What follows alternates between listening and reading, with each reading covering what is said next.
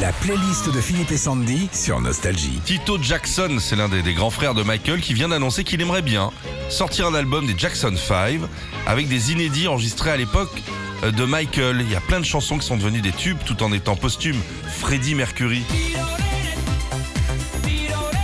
Living on my own. À la base, le leader du groupe Queen avait enregistré cette chanson en 85, mais elle est passée totalement inaperçue.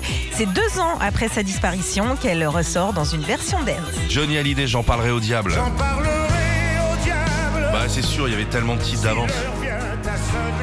Cette chanson, c'est le tout premier extrait de l'album Inachevé de Johnny, Mon pays, c'est l'amour. Inachevé parce qu'au moment de sa disparition le 5 décembre 2017, l'album n'est pas fini. Ce sont ses musiciens qui prendront l'initiative de le clôturer.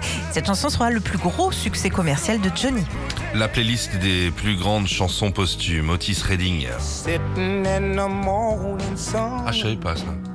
La chanson la plus connue d'Otis Redding est elle aussi une chanson posthume puisqu'elle est sortie un mois après sa disparition en décembre 67 dans un accident d'avion survenu juste après avoir enregistré mais pas terminé. C'est pas de bol, hein Non, Il aurait fait de la thune avec ça, hein c'est clair, c'est The Dock of the Bay, l'album, et la fin sifflée n'était euh, pas du tout prévue.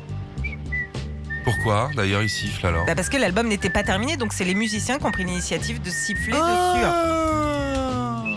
Ah, tu siffles comme ça, toi. Bob Marley.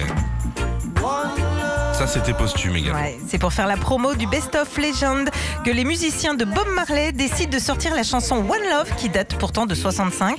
Elle deviendra numéro 1 dans le monde trois ans après la disparition du roi du reggae surnommé le lion. Retrouvez Philippe et Sandy, 6h, 9h sur Nostalgie. Nostalgie.